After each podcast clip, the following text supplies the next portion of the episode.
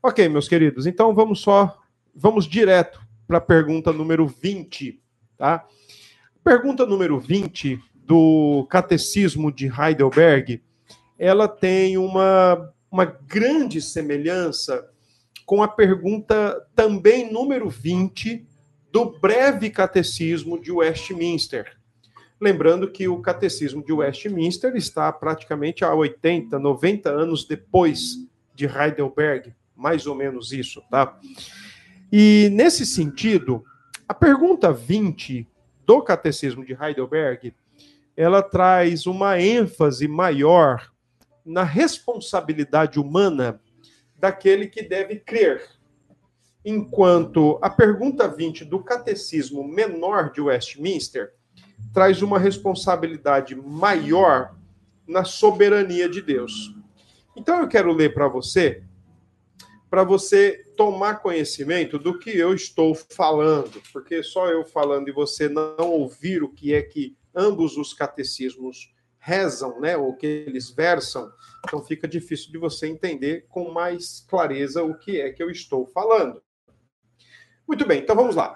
Pergunta 20 do Catecismo de Heidelberg mexe com um assunto que uh, a igreja insiste em tratar como, como sendo um assunto, um assunto uh, delicado ou polêmico. Eu diria para você que não há polêmica quando nós baixamos a nossa orelha para Deus.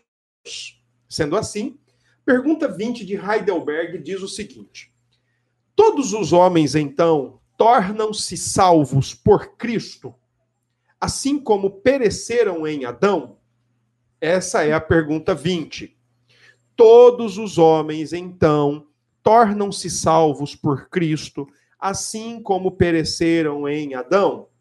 Perceba que o que Heidelberg está fazendo é exatamente perguntar, partindo daquela lógica que é a seguinte: um pecou, então o pecado veio para todos.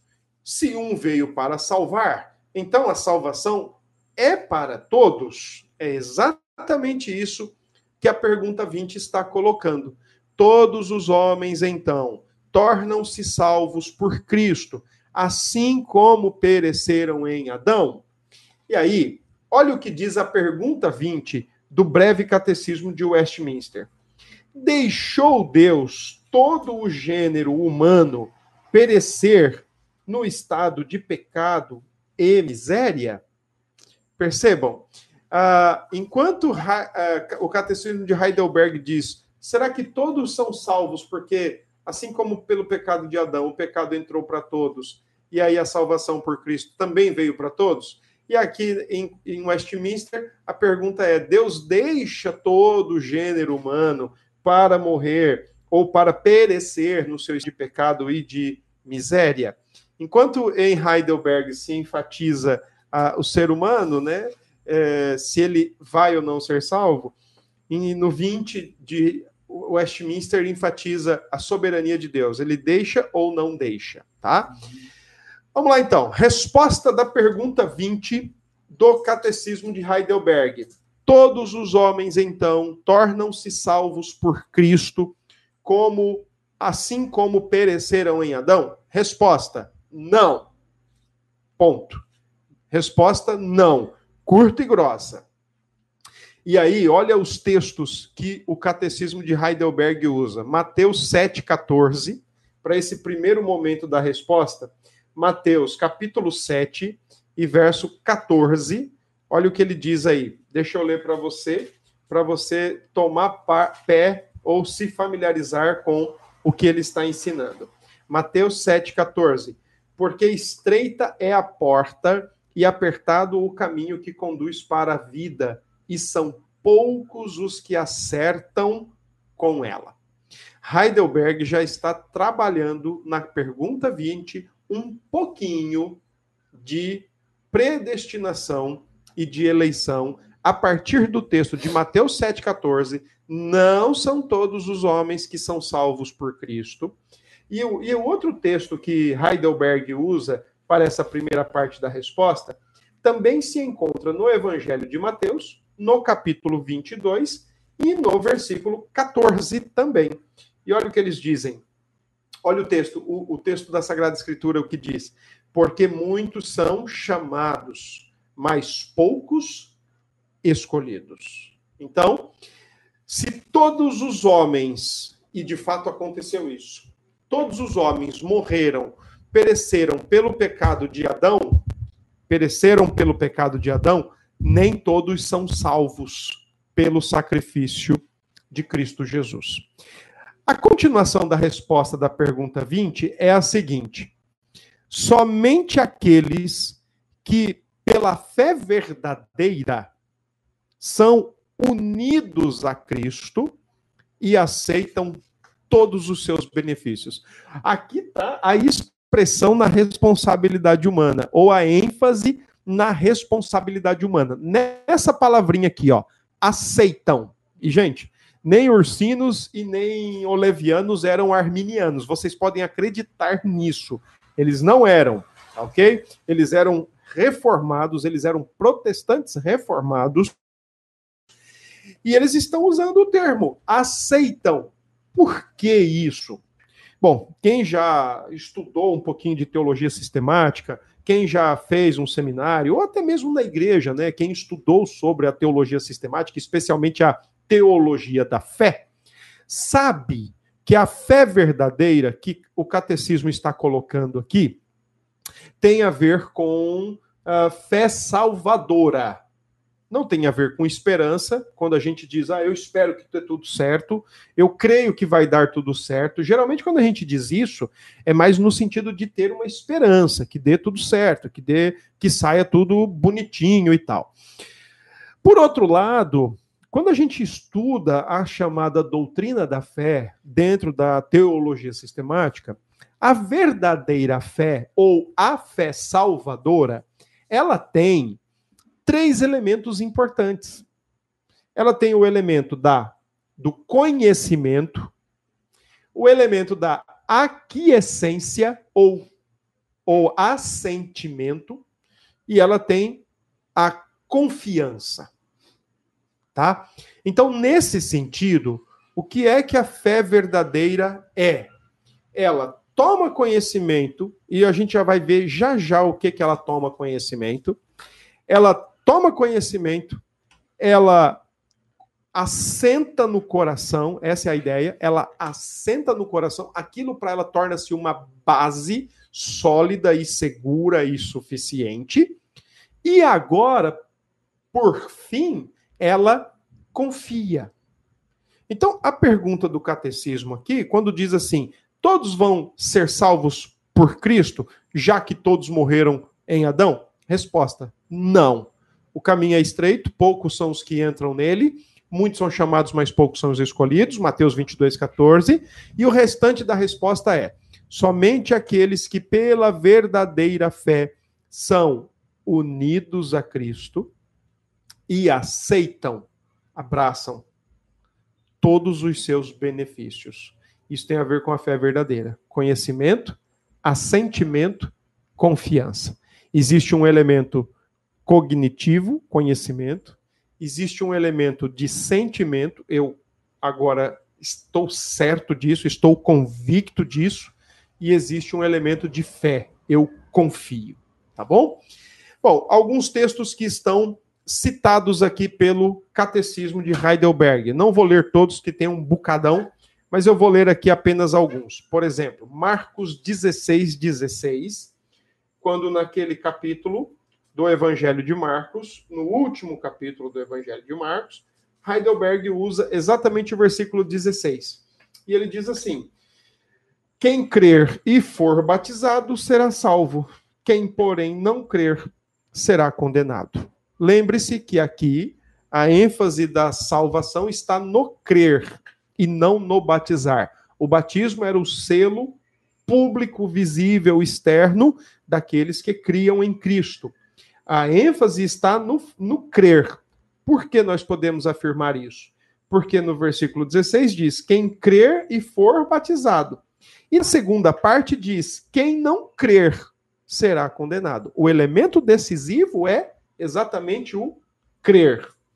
João, capítulo 1 do Evangelho de João, a partir do verso 12, e aqui o catecismo usa os versos 12 e 13.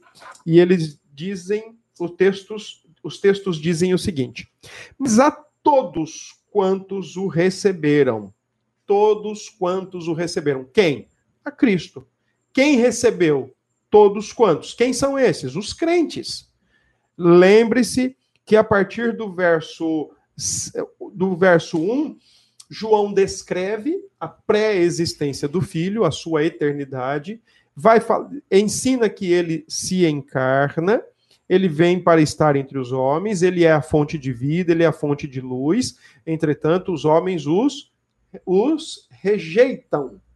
Uh, ele veio para os seus, mas os seus não o quiseram, não o receberam. E essa expressão aqui cabe exatamente relacionada aos judeus. Ele veio para os judeus, mas os judeus não o receberam. Assim, portanto, vem o mas que dá uma significativa mudança de direção. Se o assunto anterior era rejeição, o mais aí muda a direção do assunto e agora fala de recepção, aceitação. Mas a todos quantos o receberam, deu-lhes o poder de serem feitos filhos de Deus, a saber, aos que creem no seu nome. Agora, é todo ser humano que vai receber a Cristo, que vai crer no seu nome, é todo ser humano que vai, por exemplo, é, ser feito filho de Deus, é todo ser humano que vai ser salvo? Como o catecismo responde, não. Por quê? Olha o verso 12 em conexão com o verso 13.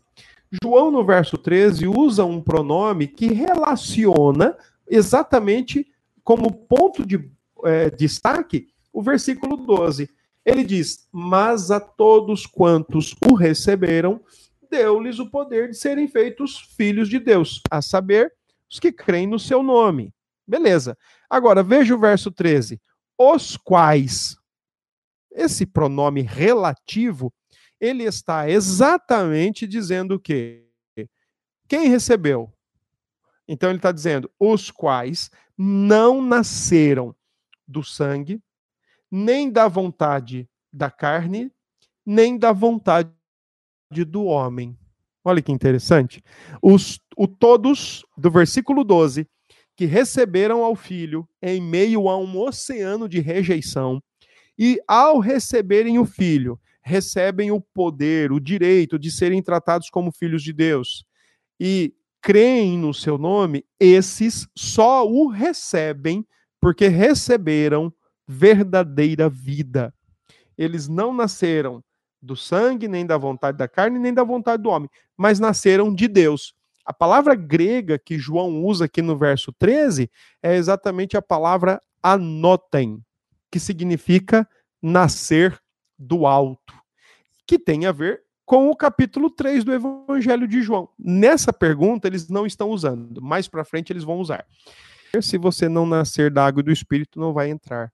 Em outras palavras, se não nascer do alto, não vai conseguir desenvolver fé verdadeira e receber ou confiar nos benefícios de Cristo Jesus. Tá bom? Romanos, vamos lá para Romanos agora, capítulo 3. Romanos, capítulo 3, verso 22 é outro texto que está mencionado aqui no Catecismo de Heidelberg.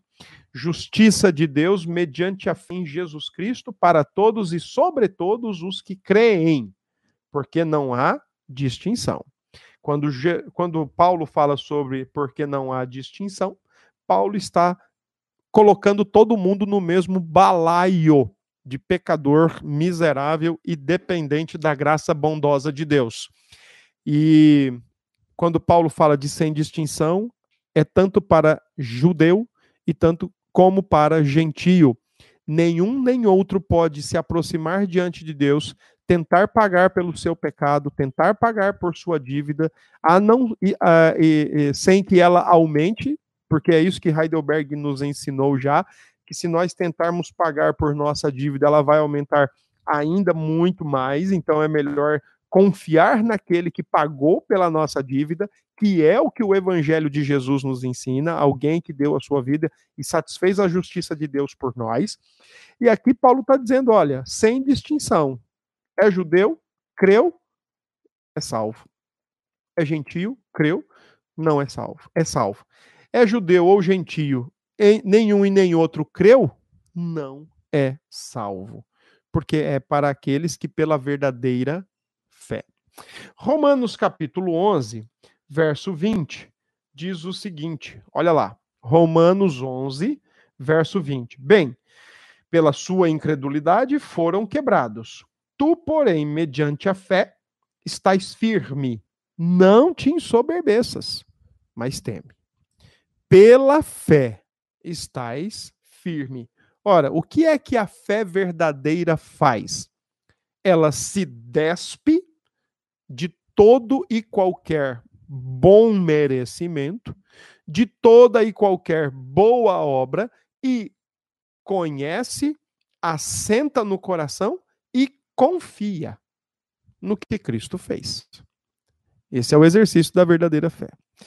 Hebreus, capítulo 4. Vamos lá ler esse texto e depois nós vamos ler só mais um texto de Hebreus também. Hebreus, capítulo 4, verso 2. Porque também a nós foram anunciadas as boas novas. Olha o autor dizendo, né? O autor de Hebreus. A nós também, nós ouvimos também as boas novas. Como se deu com eles, a primeira geração de crentes. Eu creio que o autor de Hebreus, eu não sei quem é, tá bom?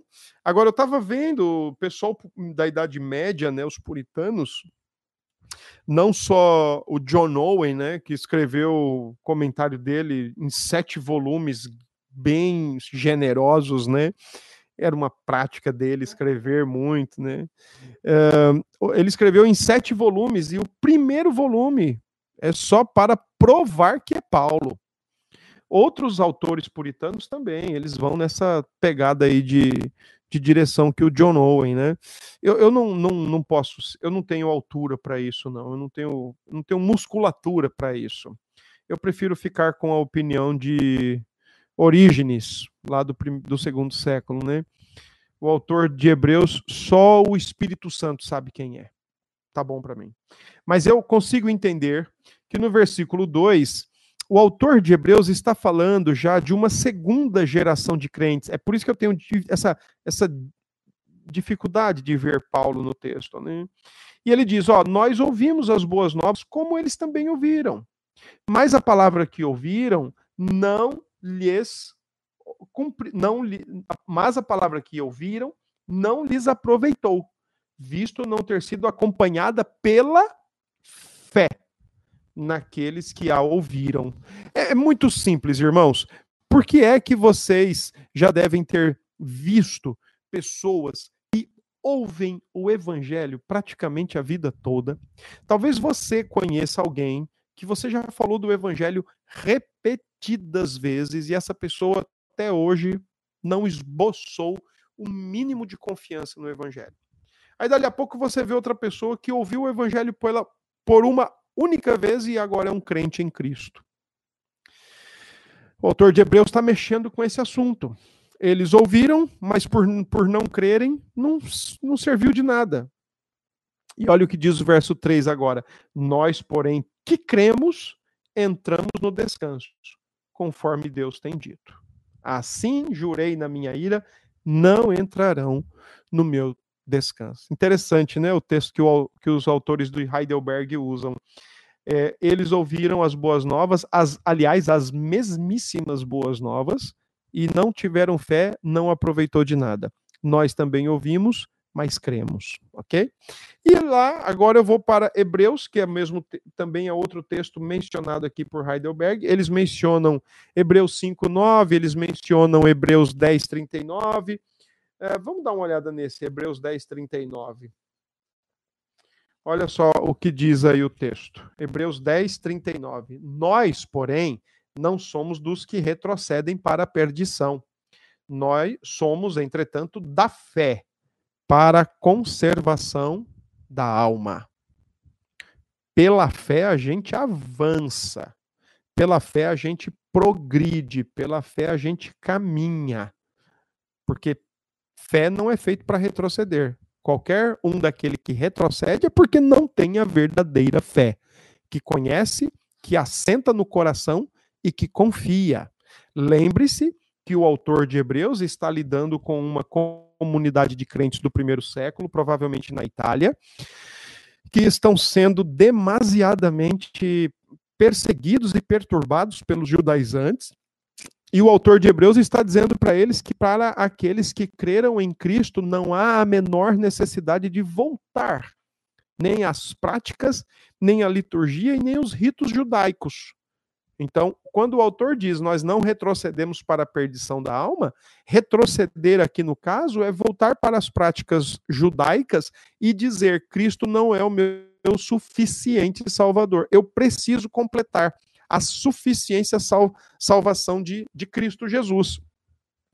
Pois essa era uma das palavras dos judaizantes dizer que Cristo não era um salvador completo, que ainda precisava ser completa aquilo que ele tinha feito. A cruz era uma coisa, mas a, a circuncisão, os ritos precisavam ser mantidos.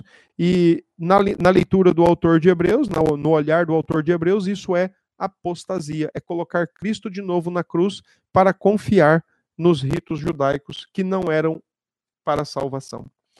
Versículo 6 do capítulo 11, o último texto, diz assim: de fato, sem fé é impossível agradar a Deus. Por isso que naquela ocasião que nós falamos um pouquinho sobre uh, as boas obras, né, que nenhuma pessoa pode pagar pelos seus próprios pecados diante de Deus, porque tudo que ela fizer é ainda mais pecado e aumenta ainda mais a dívida. Um, o autor de Hebreus aqui está nos dizendo que sem fé é impossível agradar a Deus tudo que é feito não é feito por fé, então não agrada a Deus. E ele diz mais: porquanto é necessário que aquele que se aproxima de Deus creia que ele existe e que se torna galardoador dos que o buscam. Relação com Deus é matéria de fé. Comunhão e vida com Deus é matéria de fé. Existência de Deus é matéria de fé. Versículo 3 diz assim: pela fé, entendemos que foi o universo formado pela palavra de Deus, de maneira que o visível veio a existir das coisas que não aparecem. Existência de Deus é matéria de fé. Existência de Deus não é matéria de prova, ok? Nunca foi. Bora lá. Pergunta 21. O que é a verdadeira fé? E aqui, irmãos, eu vou um pouquinho mais ligeiro aqui, porque senão nós não vamos ter tempo. Aqui o negócio está grande. O que é a verdadeira fé?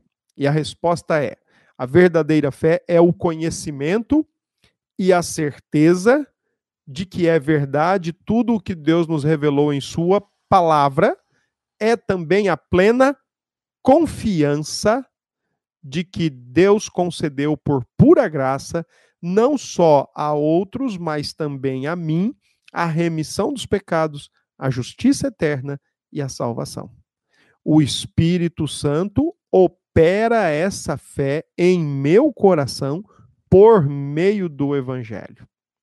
Perceberam então aqui? Primeiro, vamos lá. Deixa eu sistematizar aqui a pergunta 21.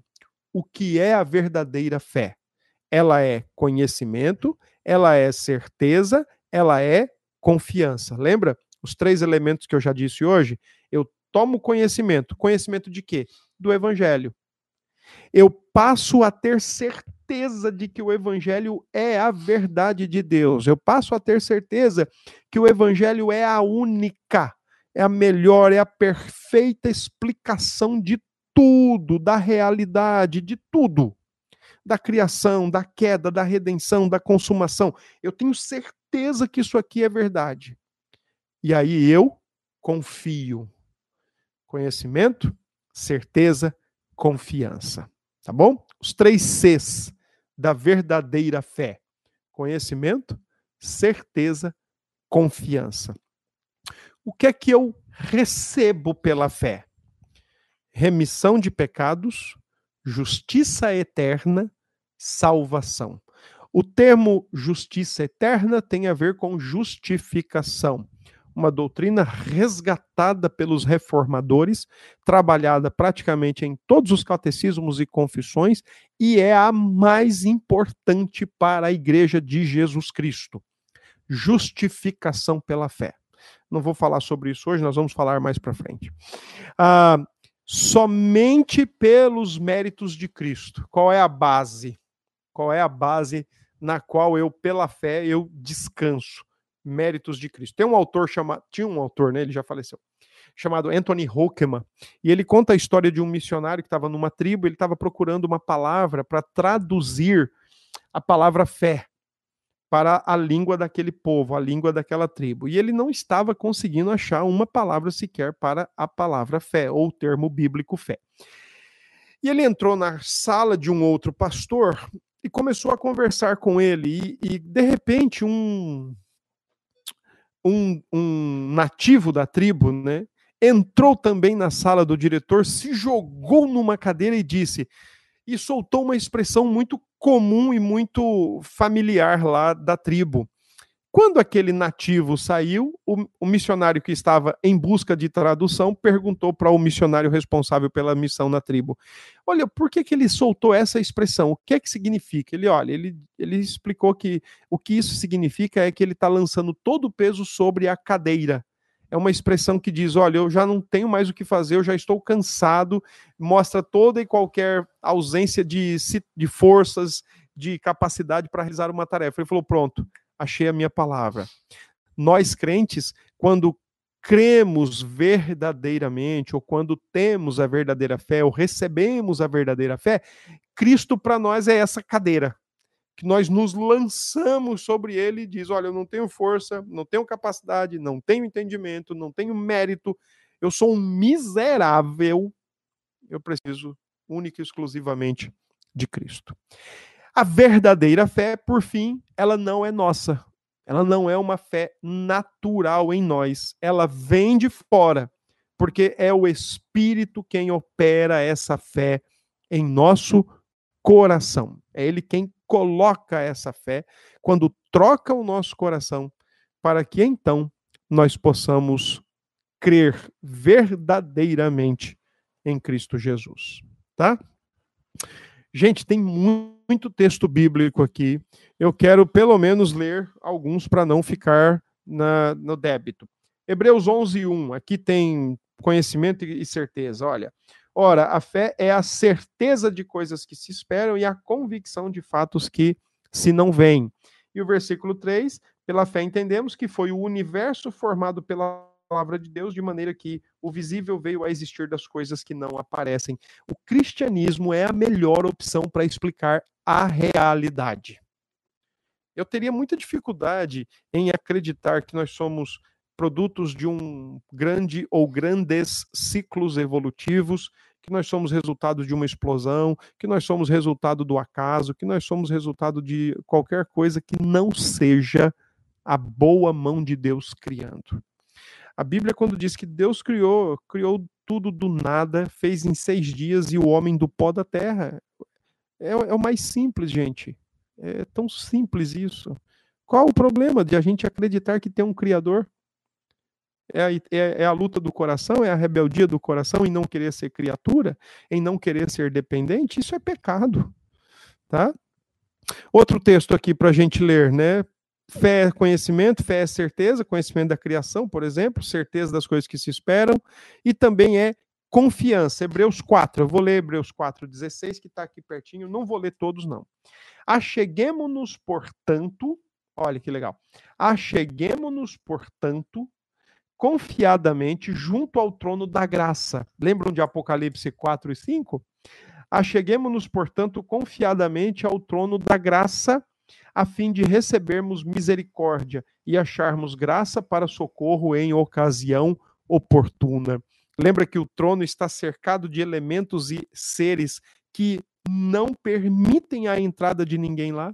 Mas lembra que é também do mesmo trono que o cordeiro vem para desenvolver a história, desenvolver tanto atos punitivos como atos redentivos? E aí, quando ele é crucificado como expressão do decreto eterno, ele é crucificado na história, ele agora rasga o caminho para que a gente possa adentrar o trono da graça. E o autor de Hebreus está dizendo isso: acheguemos-nos confiadamente junto ao trono da graça. Tá?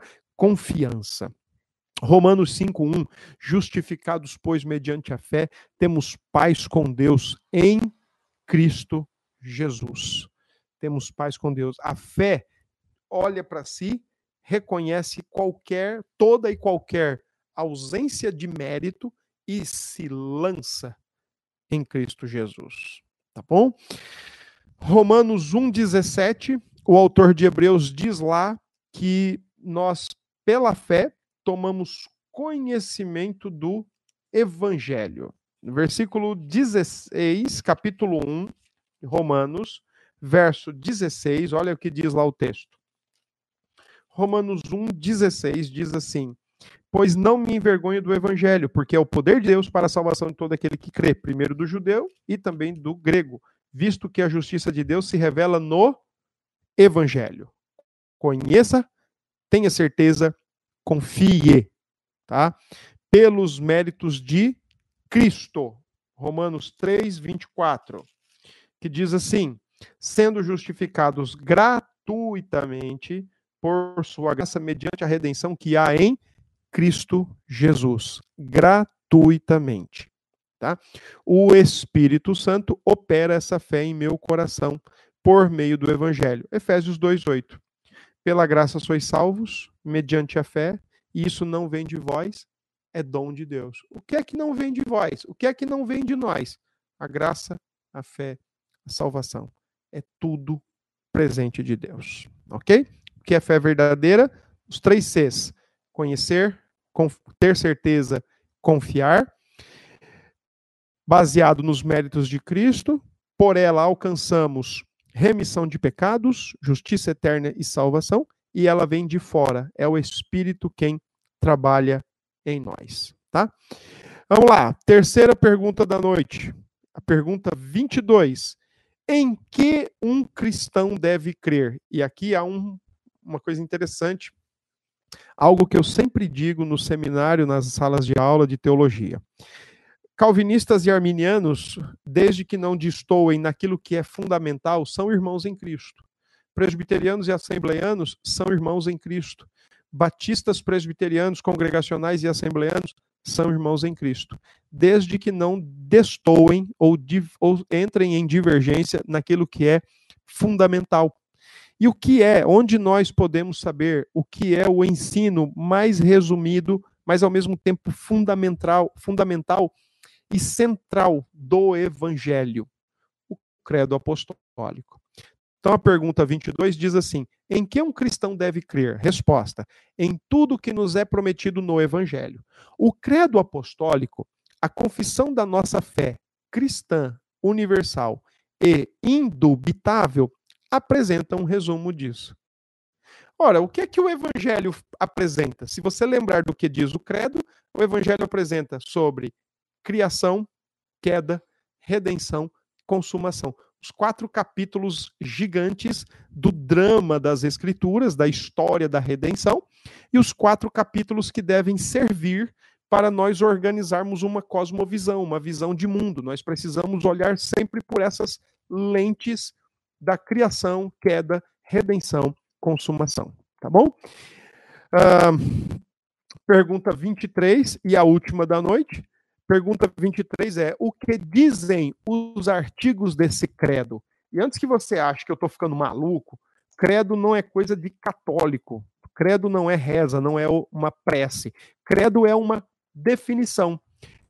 Credo é uma, uma, uma profissão ou uma confissão daqueles artigos que mais cremos. Eu tô, eu vou preparar, eu vou ter, eu já preparei na verdade. Eu preciso só organizar ali a, a moldura, bem bonitinho. Eu vou postar o meu credo epistemológico no Instagram. Vocês vão ver, é bem legal. O que eu creio de verdade. Então, o credo é isso, é o que nós cremos. Tanto é que ele começa com a expressão creio. Então, olha só o que diz os artigos do credo. A pergunta 23 do Catecismo de Heidelberg traz o credo ipsiliteris, diz assim: creio em Deus Pai Todo-Poderoso, Criador do céu e da terra. Primeiro, primeiro artigo aí, ó, criação. Deus Pai Todo-Poderoso, criação. Aliás, outra coisa importante, o credo apostólico ele é trinitário, porque ele fala do Pai, ele fala do Filho e ele fala do Espírito Santo. O que cada um praticamente faz ou como eles estão desenvolvidos ali. Quer ver só? Creio em Deus Pai Todo-Poderoso, Criador dos céus e da terra. E em Jesus Cristo, seu único Filho, nosso Senhor. Olha, o Filho, Jesus, Cristo, os dois nomes, né? Jesus, o nome de cartório, o nome de registro, Cristo, o nome de ofício, o nome do, do, da sua função mediatorial, único Filho, nosso Senhor, que foi concebido pelo Espírito Santo, nasceu da Virgem Maria, tá vendo? Encarnação, é, é, central na fé cristã, encarnação. Padeceu sob o poder de Pôncio Pilatos, foi crucificado, morto, sepultado e desceu ao inferno, ou desceu à mansão dos mortos, dependendo da, da tradução. No terceiro dia, ressurgiu dos mortos. Ressurreição. Subiu aos céus, está, assenta, está sentado à destra de Deus Pai, Todo-Poderoso, de onde vir para de onde há de vir para julgar os vivos e os mortos. Então, olha o que, que o credo está falando de Jesus. Ele é o, o Filho de Deus, ele é o encarnado, ele padeceu sob Pôncio Pilatos, ele foi crucificado, ele foi morto, ele foi sepultado, ele desceu ao sepulcro, depois ele foi ressuscitado no terceiro dia, subiu aos céus, está assentado num lugar de honra e de, e de poder e de governo, e de lá ele virá para julgar os vivos e os mortos. Isso é o que fala do Filho. E agora olha o que fala do Espírito. Creio no, Santo, no Espírito Santo, creio na Santa Igreja Universal de Cristo, na comunhão dos santos, na remissão de pecados, na ressurreição do corpo e na vida eterna. Funções ou ações que são atribuídas ao Espírito. O credo é trinitário, o credo é uma profissão ou é uma expressão da fé do povo de Deus. Presbiterianos acreditam nisso, assembleianos acreditam nisso, batistas acreditam nisso, congregacionais acreditam nisso.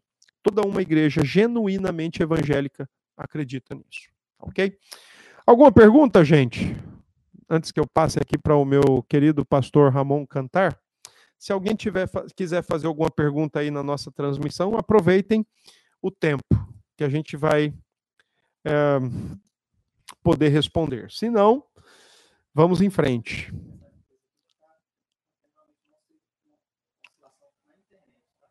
Ah, é? Certo, tudo bem. Se tiver aí alguma pergunta, então fiquem à vontade. Façam a pergunta. Eu quero saber se a dona Alessina está por aí.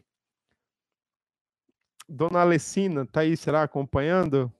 Se a senhora estiver acompanhando, fala um oi aí para nós aí, seja no YouTube, no Instagram. Senhora ontem parece que pediu para fazer algumas indicações do, do de livros, né, sobre os puritanos, né? Então, estou é, aqui para isso também, viu? Ok. Muito bem, então, gente. Chegou atrasado? Não, vai ter outra. Às 20h30 vamos começar outra, tá? A gente vai começar outra live aí sobre medo e preocupação, com outro tema, com outro assunto, mas nós vamos começar outra, viu? Ad sumos. Sumos. Está tudo tranquilo, embora a tropa Ok, então vamos, gente. Vamos cantar então.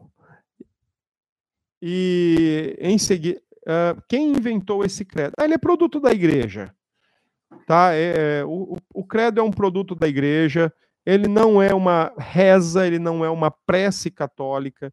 Ele é uma profissão de fé ou ele é uma confissão de fé daquilo que é mais fundamental dentro da fé cristã, tá bom? não é, não há necessidade nenhuma da gente ter qualquer rejeição ou qualquer uh, receio. O credo é super importante. Ok? E de onde vem o pensamento que o homem tem livre arbítrio e pode escolher ser salvo? Por que essa linha de pensamento? Bom, isso aí nós temos que dar uma outra, fazer uma outra live só para isso, tá? Mas é fruto de interpretação histórica, o debate sobre o livre arbítrio, Cléo é, Cléo Menezes, é um, debate que remonta, por exemplo, ao século V, Agostinho e Pelágio, e depois vem se desenvolvendo é, ao passar do tempo, com o passar do tempo.